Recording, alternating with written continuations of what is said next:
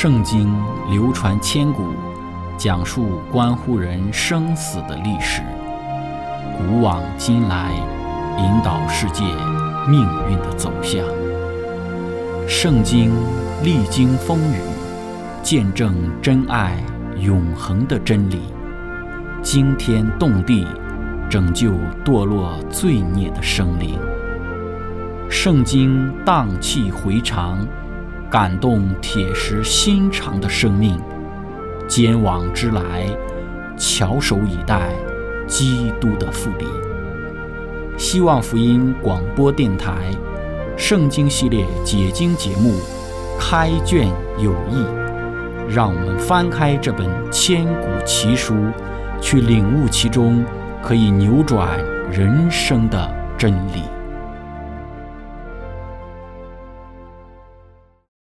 亲爱的听众朋友，平安！欢迎您收听《圣经解经》节目《开卷有益》。今天我们要看的圣经是在希伯来书的第九章。我们一起来看九章的一到第十节。经上记着说：“原来前约有礼拜的条例和属世界的圣幕，因为有预备的帐幕，头一层叫做圣所，里面有灯台、桌子和陈设饼。”第二幔子后又有一层帐幕，叫做至圣所，有金香炉，有包金的约柜，柜里有乘马拿的金冠和亚伦发过芽的杖，并两块约板。柜上面有荣耀基路伯的影照着施恩座。这几件我现在不能一一细说。这些物件既如此预备齐了，众祭司就常进头一层帐幕行拜上帝的礼。至于第二层帐幕，唯有大祭司一年一次独自进去，没有不带着血为自己和百姓的过错献上。圣灵用此指明，头一层帐幕仍存的时候，进入至圣所的路还未显明。那头一层帐幕做现今的一个表样，所献的礼物和祭物，就着良心说，都不能叫礼拜的人得以完全。这些事，连那饮食和诸般洗濯的规矩。都不过是属肉体的条例，命定到振兴的时候为止。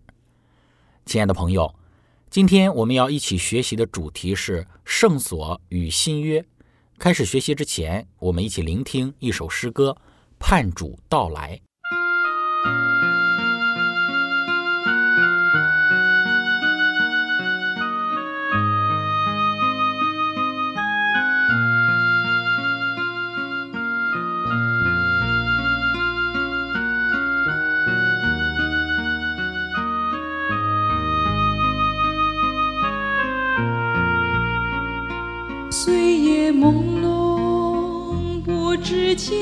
山路崎岖，星夜朦胧，不知何处才有真理。灯光明亮的街头徘徊，眼前是一片迷惘。昨夜朦胧，到处都是深谷陷阱，相约朦胧。到处都是罪恶火亏，直到福音敲入了心门，心中迷雾随风飘散。主被钉十架上流宝血舍己身，是为了洗去你我的罪。主耶稣为我们而牺牲灭罪恶，使我们得到永生的盼望。受压迫、被欺压、迷路、彷徨时候，就会想起主耶稣基督，盼主到来。我已将一切都献上，盼主到来。我已知道前面道路，主的光更是道路明亮。主爱永远围绕世人。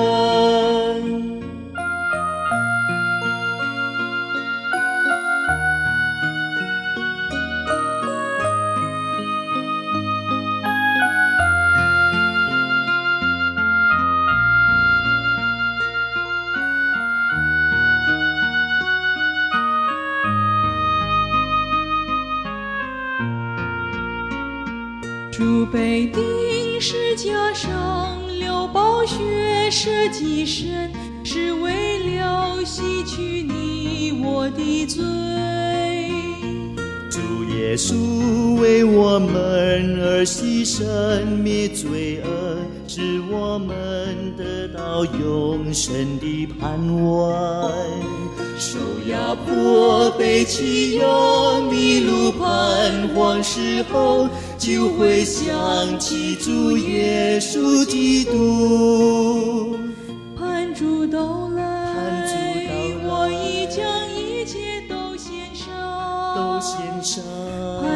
到来，盼主到来我已知道前面道路，主的光更是道路明亮，主爱永远围绕世人。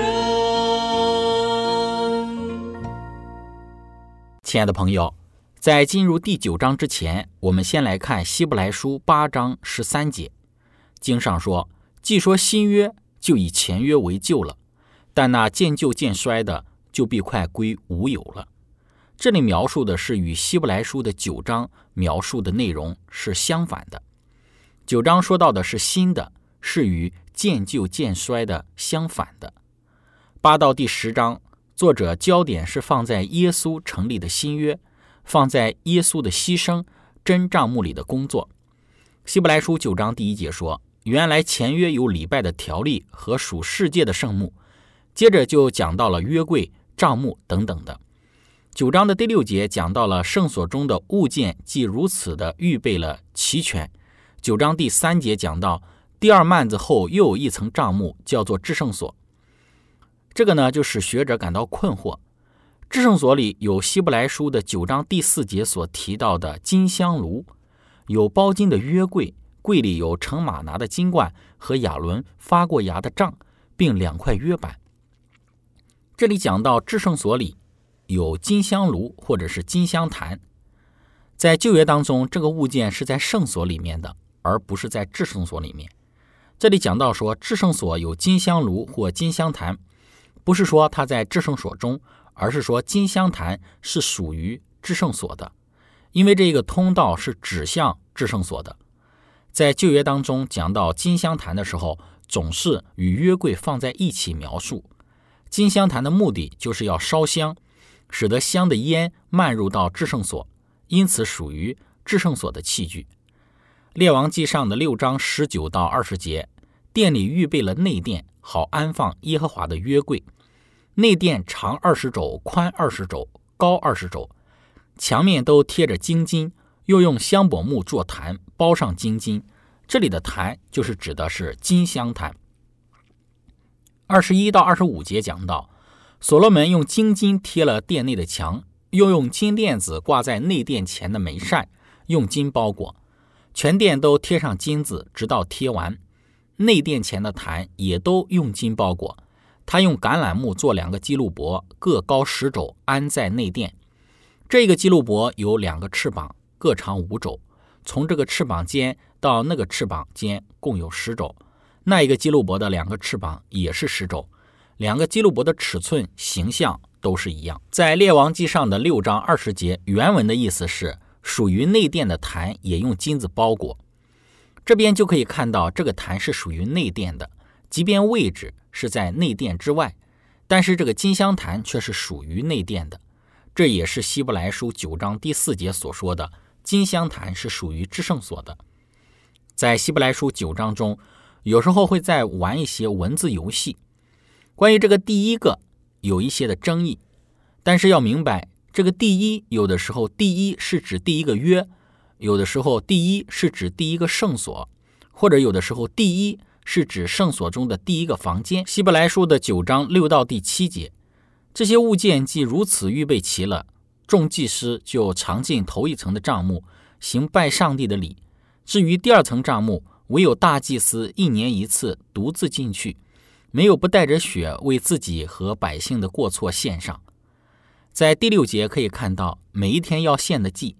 第七节是每一年要献的祭，在第八节是在解释六到第七节是新约里发生的事。希伯来书九章第八节，圣灵用此指明，头一层帐幕仍存的时候，进入至圣所的路还未显明。第六节每一天都要进行的献祭的仪式。第七节是讲到赎罪日每一天都要进行的仪式。在希腊文当中讲到说，圣灵有话说，进入到圣所的道路的意思是指进入到天上的圣所。只要地上的圣所还在的话，进入到天上的路就还未显明。也就是说，你持续在地上的圣所献祭的话，在耶稣来了之后还要这样做，那你就没有办法进入到天上的圣所。所以。如果地上的圣所仍然还存留的话，那么天上的圣所的路就没办法显明。地上的圣所是一个预表，一个比喻，预表将来要来的事。地上圣所一切的仪式都是要指向要来的耶稣的影子。如果你没有持续在地上敬拜的话，那你就没有办法进入到天上。而地上这一切都消失的话，你就可以进入到天上。接着，希伯来书九章第十节继续讲到说，如果继续依序地上圣所的仪式献祭的话，那就没有办法洁净你的良心。地上的圣所是对耶稣的描绘，所以这些仪式、洗濯啊等等的，都不过是属肉体的条例，这些都是暂时的，只是外面的洁净，没有办法使良心得洁净。这样的话，就不需要再继续的献祭，而是要专注在耶稣的牺牲上。希伯来书九章十一到十二节说：“但现在基督已经来到，做了将来美事的大祭司。经过那更大更全备的帐幕，不是人手所造，也不是属乎这世界的，而且不用山羊和牛犊的血，乃用自己的血，只一次进入圣所，成了永远赎罪的事。”这边讲到耶稣升到天上，进入圣所，进入一个不是人手所造的完美的。只一次，并不用牛羊的血，用自己的血成就永远赎罪的事的圣所。因为如果用牛羊的血去洒在人的身上就可以洁净的话，那么希伯来书九章第十四节说：何况基督借着永远的灵，将自己无瑕无疵献给上帝，他的血岂不更能洗净你们的心，或者是良心，除去你们的死刑，使你们侍奉永生上帝吗？所以。耶稣进入到天上做了什么？这里说到耶稣进入到天上的圣所之中，为什么要进入天上的圣所呢？根据希伯来书的论点，耶稣进入天上圣所的目的，就是要使新约生效。希伯来书六章十九节说：“我们有这指望，如同灵魂的锚，又坚固又牢靠，且通入幔内。”通常至圣所是在赎罪日进入的，还有另外一天至圣所被进入。就是在圣所要生效启用的时候，一定要进入到至圣所中。出埃及记的二十九章和四十章讲到了圣所的启用仪式。利未记第八章、第九章、民数记第七章，这个整个过程是怎样子的呢？祭司要分别为圣，摩西要拿油进入到圣所和至圣所，然后高立圣所和至圣所，使这些都成圣。然后要高院子里的祭坛，然后洒血，这个是上帝与以色列人立约的高潮。因为约的目的，立约的目的就是要带人进入到上帝那里去。最后终于成就了，上帝来到帐幕中，居住在以色列人中间。耶稣上升到天上去，通入到幔子内，要启用天上的圣所。那么有一个问题，在但以理书第八章可以看到。基督会在圣所里面服侍很多年，会在一八四四年进入到至圣所之中服侍，这是所谓历史上的圣所的捷径。意思是说，耶稣进入到天上至圣所中的话，那会发生什么？希伯来书说到，那时候会发生什么事情？耶稣进入到至圣所之中，启用了圣所，出来，然后到圣所，然后在圣所中继续他大祭司的工作。一直到一八四四年，然后他进入到至圣所中，开始进行洁净的工作，或者是对于他子民审判的开始。在那个时候是这样的认为：第一点，上帝的宝座是可以移动的。在以西结书中讲到了上帝的宝座来到耶路撒冷巡视上帝的百姓。但以理书七章中说到审判开始，宝座就出现。胡艾伦的早期的著作之中也说到。耶稣在圣所中与天父上帝在一起，因为他们总是在一起的。耶稣是在圣所之中，但是在这一个审判的时候到了时候，耶稣就进入到至圣所里面，这是可能曾经发生的事情。但希伯来书并没有解释，我们也不知道。但以理书七章提供了希伯来书我们没有看到的事情，所以这说明耶稣基督他在移动。有些人说这是耶稣工作的一个象征，耶稣也不需要幔子，需要的幔子是因为人是有罪的，而耶稣是圣洁完美的，所以他不需要有幔子，因此耶稣也不会移动自己的作为，从圣所到至圣所。一八四四年发生的事情只是一个工作的改变。但是这一个希伯来书没有解释，不管哪一种解释，或者有没有移动，工作有没有改变，耶稣总是与天父在一起的。那么，亲爱的朋友，分享到这里，我们一起来聆听一首诗歌《莫辜负主恩》。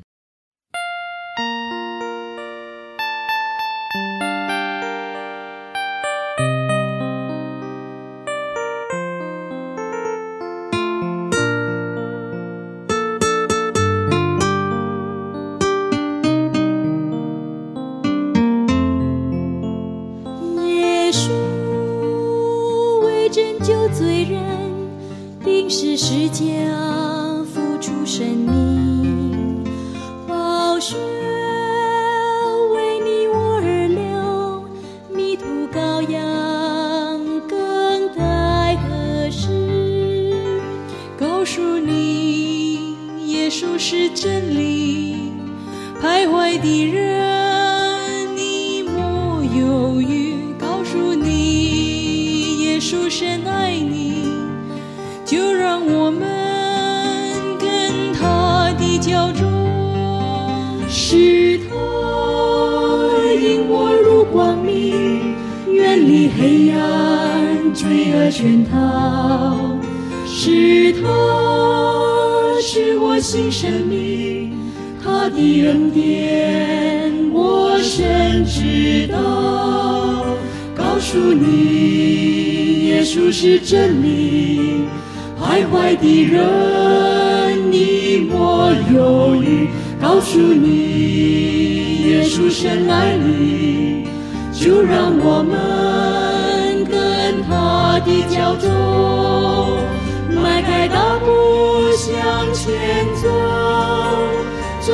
前路是多么不平，也千万不要回望这世界。任何困难当克服，纵然失恋是多么艰苦。也千万不要依恋这世界，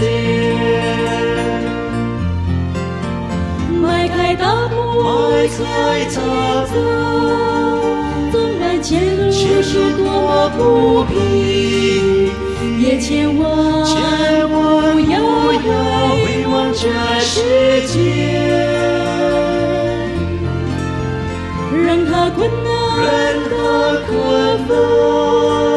纵然是历多么艰苦，也千万不要这世界。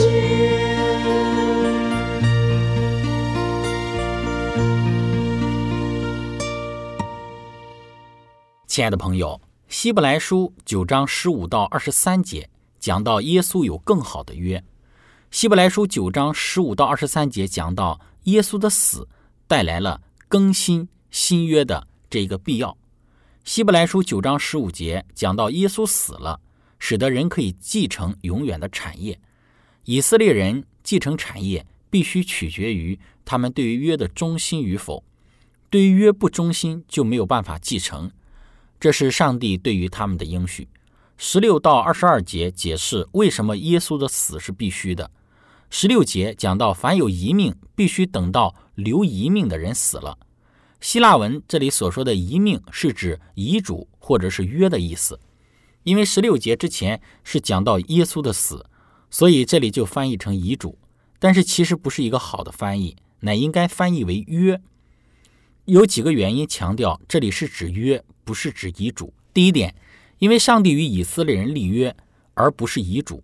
第二点，旧约希腊文的翻译版本其实是译本，当出现遗嘱或者约这个词的时候，是从希伯来文约这个词翻译过来的。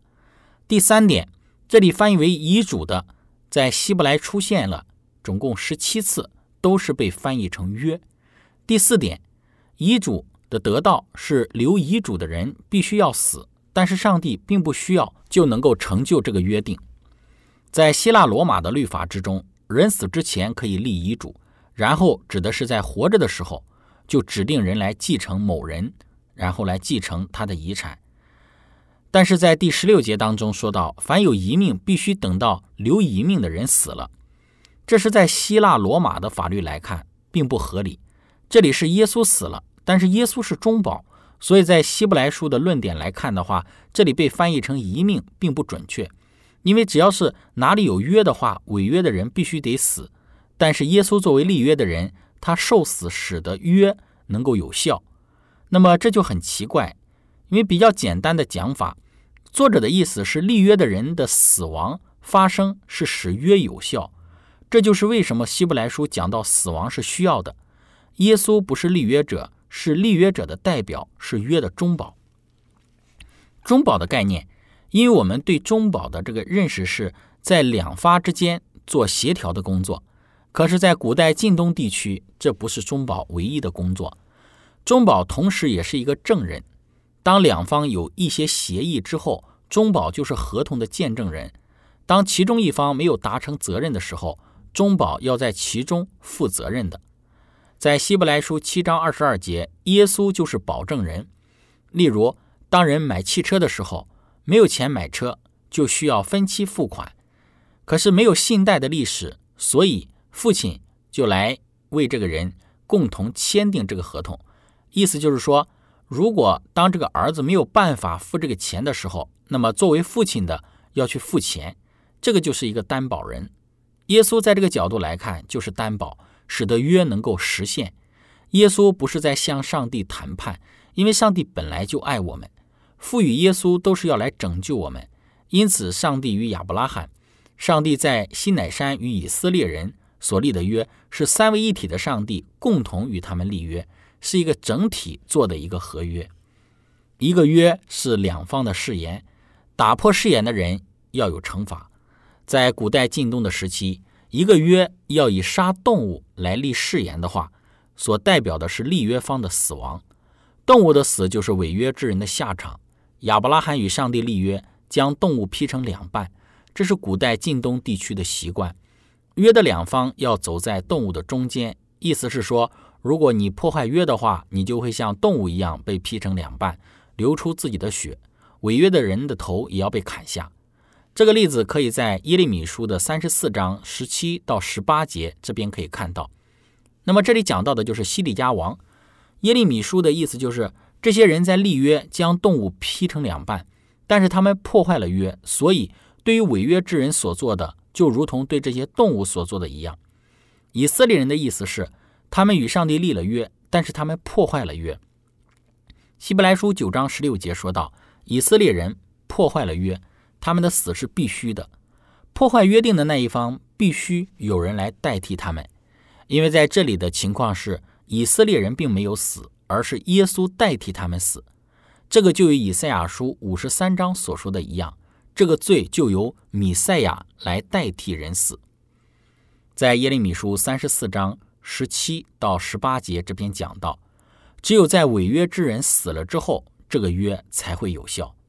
但是在希伯来书九章十六节的意思，不单单是要补偿这一个违约之人的状况，同时也是确认了旧约，因为旧约里破坏约定的惩罚必须要被实现，所以耶稣的死不但是原谅了罪，也是确定了前约，建立了新约。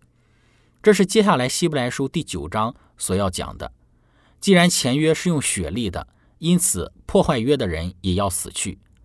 在希伯来书的九章十九到二十节，这里说到，因为摩西当日照着律法将各样的诫命传给众百姓，就拿朱红色绒和牛膝草把牛犊、山羊的血和水洒在书上，又洒在众百姓身上，说：“这血就是上帝与你们立约的凭据。”这里讲到的是出埃及记的事情。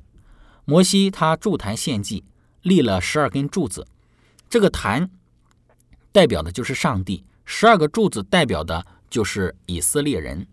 约是立在神与人中间的，所以这边讲到说，摩西将血洒在众百姓身上，也就是洒在十二根柱子上面；另外一边是洒在坛上，也就是象征洒在上帝身上。